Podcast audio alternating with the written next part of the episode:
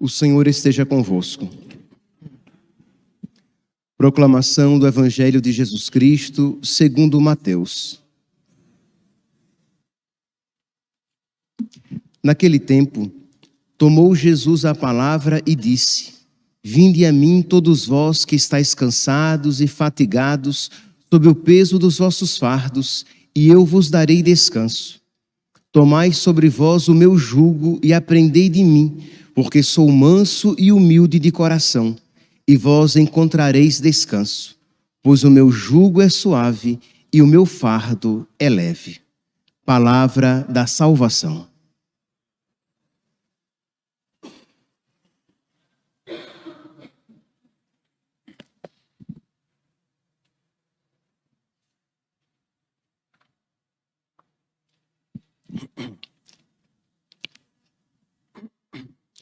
Caríssimos irmãos e irmãs, estamos celebrando hoje a memória de São Camilo de Leles.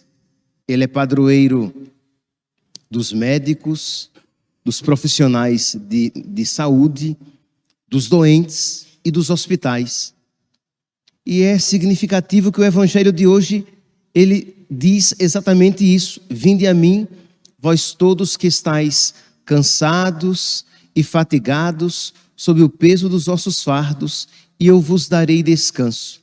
Então é, um, é, um, é uma imagem de pessoas cansadas, debilitadas, que recorrem ao Senhor para nele encontrar força, para nele encontrar alívio, para nele, em Deus, encontrar refrigério.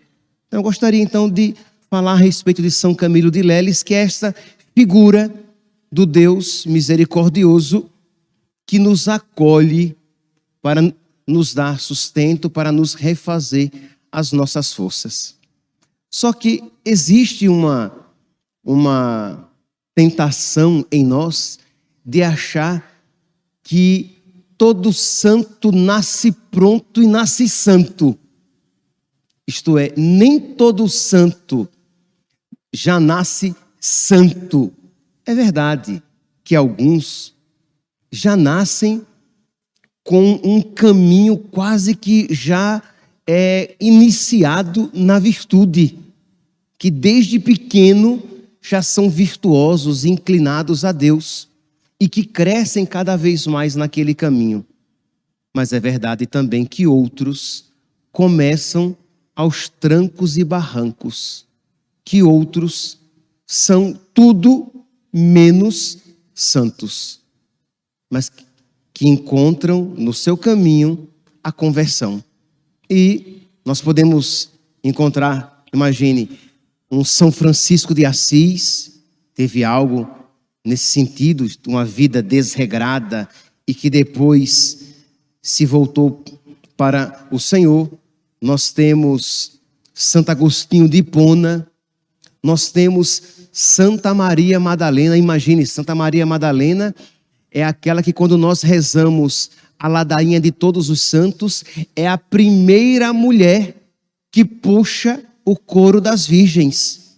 É verdade que lá em cima, primeiro a Virgem Maria, sim, a rainha de todos os santos. Mas depois vem uma sequência de santos, de homens, e quando começam as mulheres, o coro das virgens, a primeira que encabeça a lista é Santa Maria Madalena. Então, isso deve encher o nosso coração de, de esperança, que não obstante as nossas debilidades e fraquezas, o Senhor, o gerador de santos, pode nos santificar, desde que nós colaboremos com a sua graça. É claro, meus santos, que Deus não fará em nós e por nós aquilo que a nós cabe fazer. Nós precisamos colaborar com a graça de Deus. É claro que esta colaboração já é agraciada, mas verdadeira colaboração. Pois bem, então vamos analisar, vamos refletir um pouco a respeito da vida de São Camilo de Leles, que começou, sim, de uma maneira meio transviada. Ele nasceu no dia de Pentecostes de 1550, na Itália. Então estamos aqui em meados do século XVI. Filho de militar, seu pai era militar e ele queria ser militar também. Com 17 anos, ele já era soldado. E, na época, a vida militar não era que fosse um expoente de virtude, uma vida muito virtuosa. Os soldados, muitas vezes, quando não estavam em campanha, em batalha, geralmente no período do inverno, eles estavam livres e se entregavam aos jogos, às farras, à bebida, e não era diferente a vida de Camilo, de Camilo de Leles. Ele também se entregou às, farras, às bebidas, aos jogos. E ele mesmo atesta que chegou um momento na sua vida em que ele teve que empenhar as suas roupas para manter-se no seu vício para se manter na, no pecado, ele já estava empenhando as suas próprias roupas. Então aqui a gente vê em que situação degradante ele se encontrava. Pois bem, e aí nesse em meio às guerras e ao vício, ele adquiriu uma ferida na sua perna, ferida esta que o acompanhou por toda a vida. E aquela ferida era um presente. É, meus irmãos, às vezes os presentes de Deus vêm de, de maneira desagradável, né? É claro que ninguém gostaria de uma ferida na perna que o acompanhará por toda a vida. Mas aquilo ali era o início do sinal de Deus, do cuidado de Deus, que com certeza no início assim não foi interpretado. Ele recebeu aquela chaga como uma desgraça e não como um presente. Pois bem, então, devido a esta chaga na sua perna, ele foi para um, um hospital, o Hospital de São Tiago dos Enfermos, só que ele não tinha condições nenhuma para pagar o, o tratamento. Então, ele ofereceu serviço, isto é, ele poderia trabalhar naquele hospital, poderia limpar, poderia carregar alguma coisa, e os médicos cuidariam dele. E assim foi feito. Os médicos cuidaram, ele melhorou bastante, só que era uma pessoa de um gênio tão ruim, uma pessoa tão difícil, que quando ele se recuperou, os médicos disseram: pica mula daqui, vai-te embora. Você é muito. Não disseram isso, né? Mas disseram. Você é muito ruim, você é muito difícil, sai daqui como soldado, foi para a Tunísia. Terminando a batalha na, na Tunísia, ele retorna para a Itália e diz que o navio no qual ele estava foi acometido por uma grande tempestade em alto mar. O navio ia afundar. E na hora do, do, desespero, diz que ele promete que se Deus o livrasse da morte, ele se tornaria capuchinho. Na hora do desespero, a gente promete tudo, né? Meu Deus, se o Senhor salvar a minha vida, se o Senhor não permitir que isso aconteça, eu viro santo. Eu serei capuchinho. E diz então que Deus acalma o mar né? e a, a embarcação pode chegar à Itália. Meus irmãos, é importante, assim, vejam aqui, se ele não tivesse lá no seu, digamos, nas suas primeiras formações. Sua mãe era muito católica, tá? Ele é filho de uma mãe sexagenária. A mãe já tinha mais de 60 anos quando ele nasceu. Filho único. Então, a mãe muito católica deu toda a formação necessária àquele menino. E se a mãe não ensinasse o, ao menino, isto é, o caminho de Deus, se a mãe não ensinasse ao menino o inferno, o inferno existe e para lá vão aqueles que se afastam de Deus. Se a mãe não tivesse ensinado ao menino o evangelho, ele iria criar na sua mentalidade a ideia de que vai todo mundo para o céu. Mas como ele sabia, ele recebeu aquela formação que ele tinha se esforçado por esquecer, mas que não tinha se, se esquecido. Fica aquilo que os pais ensinam fica, de alguma maneira, e ficou naquele menino, de modo que na hora do, do desespero, quando ele se viu diante da morte, ele disse: Eu vou para o inferno. Então, meu Deus, eu te prometo, se eu não morrer, eu me torno capuchinho. Então, percebe como é importante, meus santos, que os pais e os pregadores tenhamos este zelo de pregar as verdades completas do Evangelho, inclusive a realidade, a verdade da existência do inferno e de que nós podemos perder a nossa vida. As pessoas hoje, elas não querem mais esta tensão da possibilidade da minha perda eterna. Elas querem que a igreja, o papa, o bispo, o padre me digam que aquilo não é mais pecado, que aborto não, é mais pecado, de que as práticas homossexuais não, não são mais pecado. Ah, mas se o papa disser que isso não é mais pecado, se a igreja disser que isso não é mais pecado, primeiro, que a igreja, o Papa, os bispos, os padres, não temos autoridade disso dizer, porque isso é ensinamento evangélico. E segundo, que este desejo de que, de que a igreja diga que não é mais pecado aquilo que sempre foi pecado, é uma vontade lá no fundo de continuar a pecar.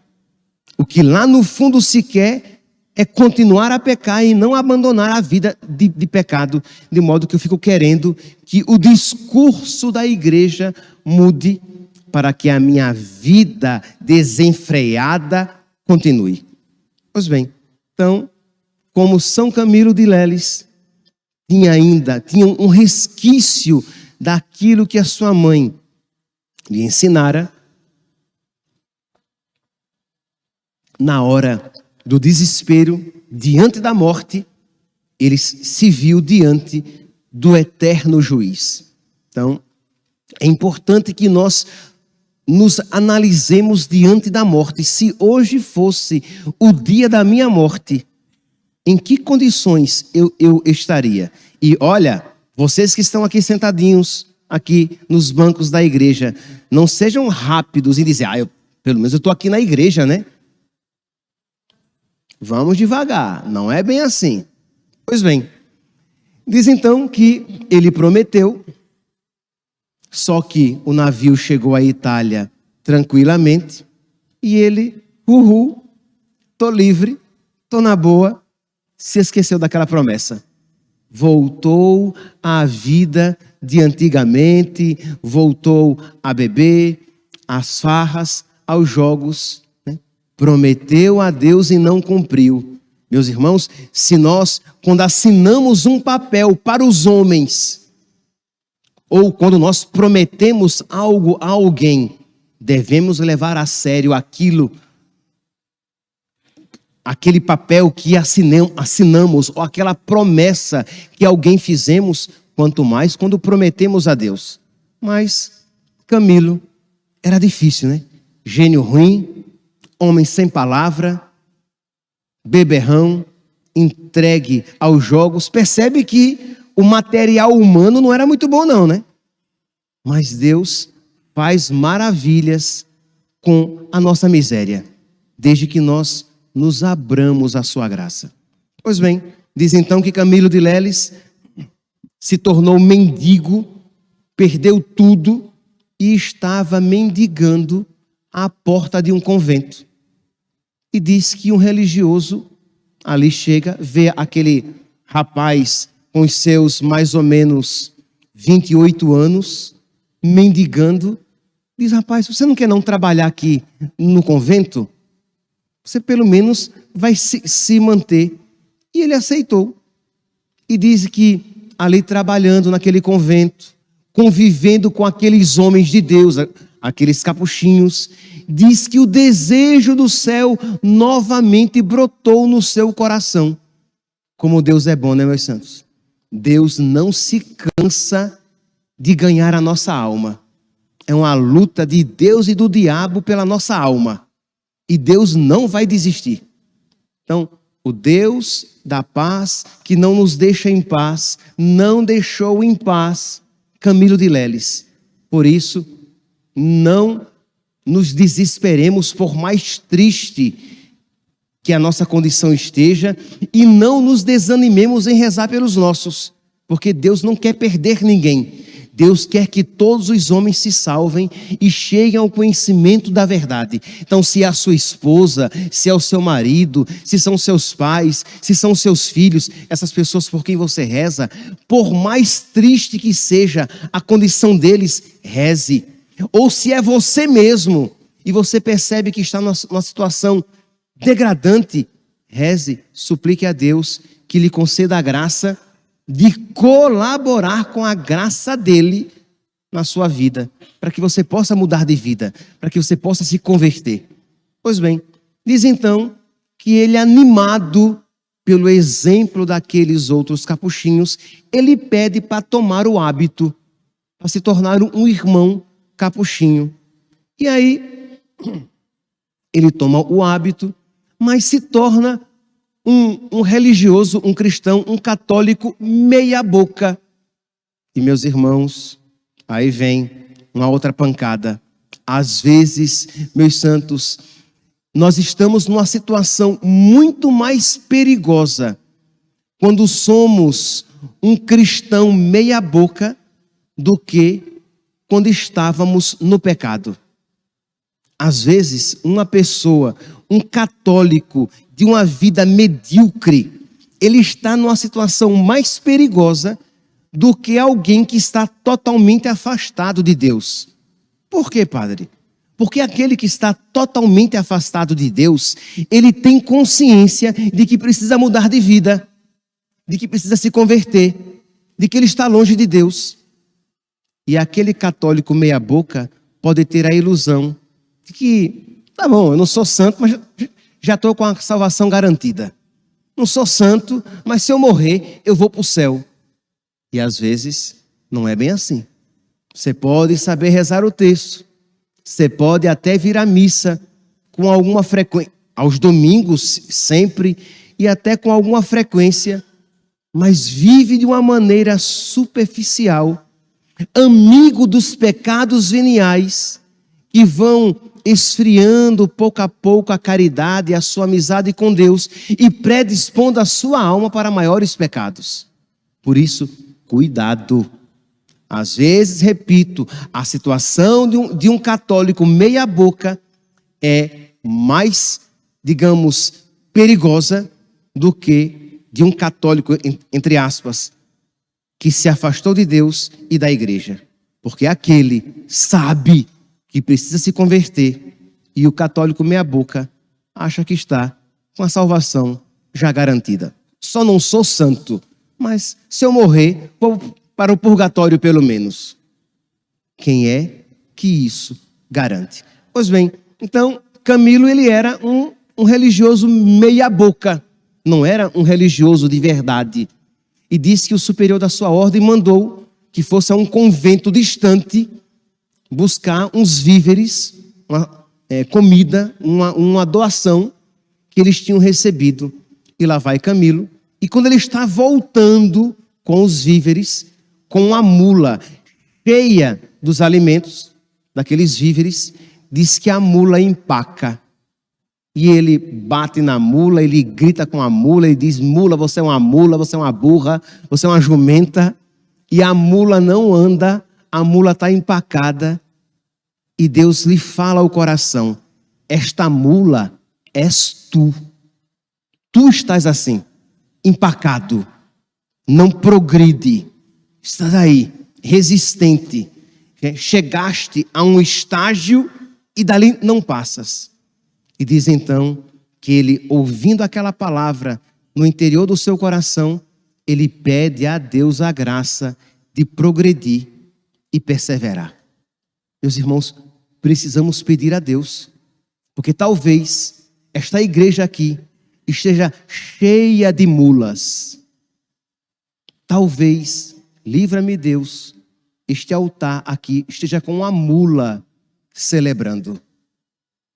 Isto é, pessoas empacadas que já deram alguns passos, mas que não progridem, que não vão à frente e que, e que colocam a sua salvação, até a sua própria salvação, em risco.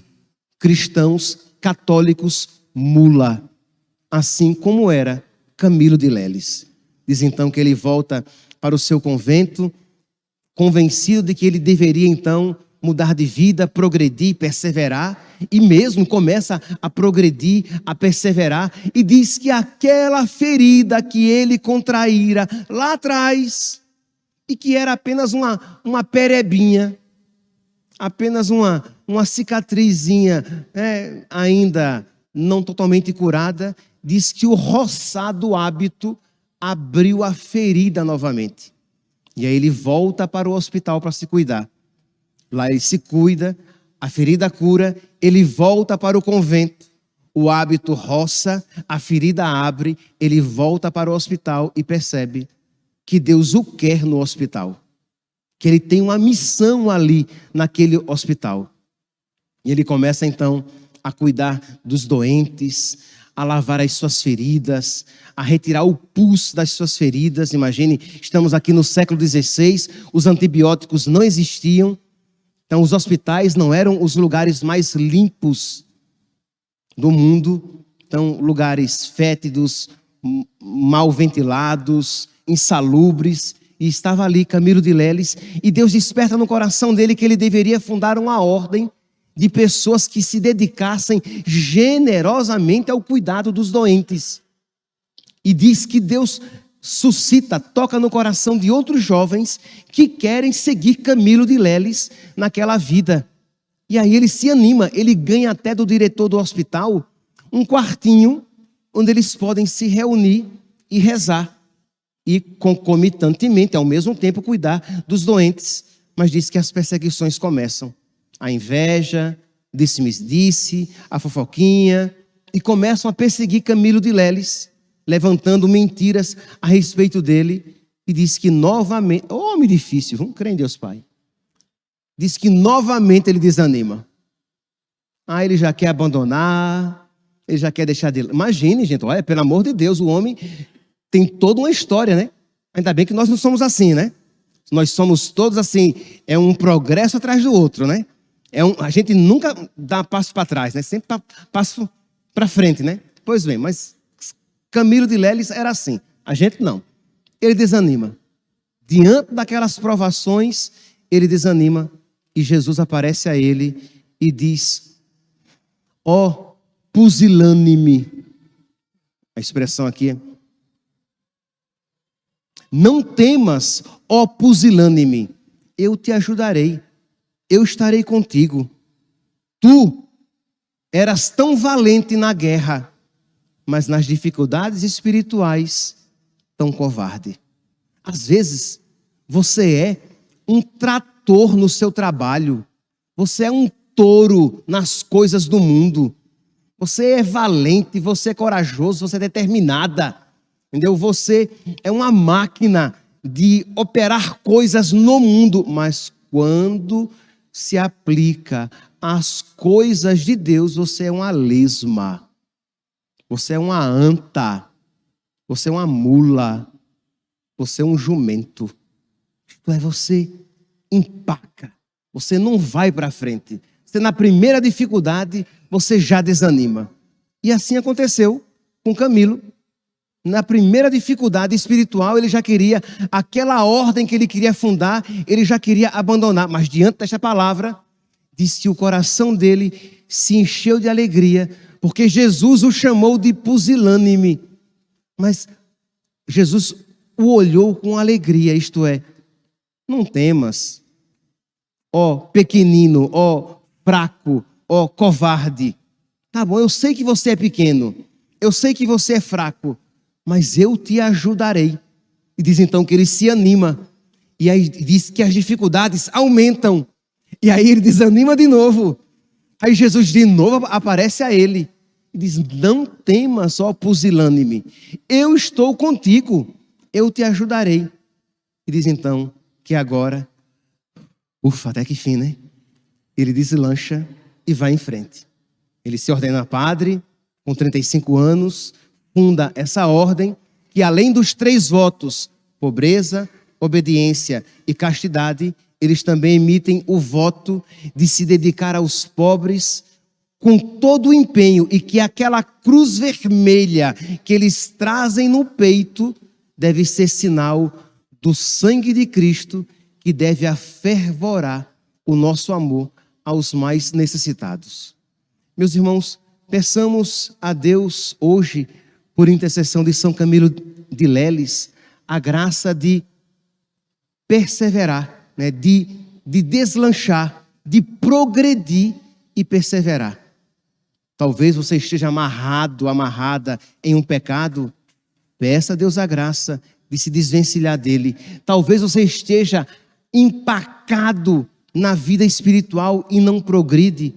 Peça a Deus a graça de progredir, para que Deus lhe conceda a graça de amá-lo com generosidade, para que Deus lhe conceda a graça de progredir no amor e você não seja aquela mula empacada que não vai para frente na vida da virtude, na vida espiritual. Que São Camilo de Leles interceda por nós. Louvado seja nosso Senhor Jesus Cristo. Para sempre seja louvado.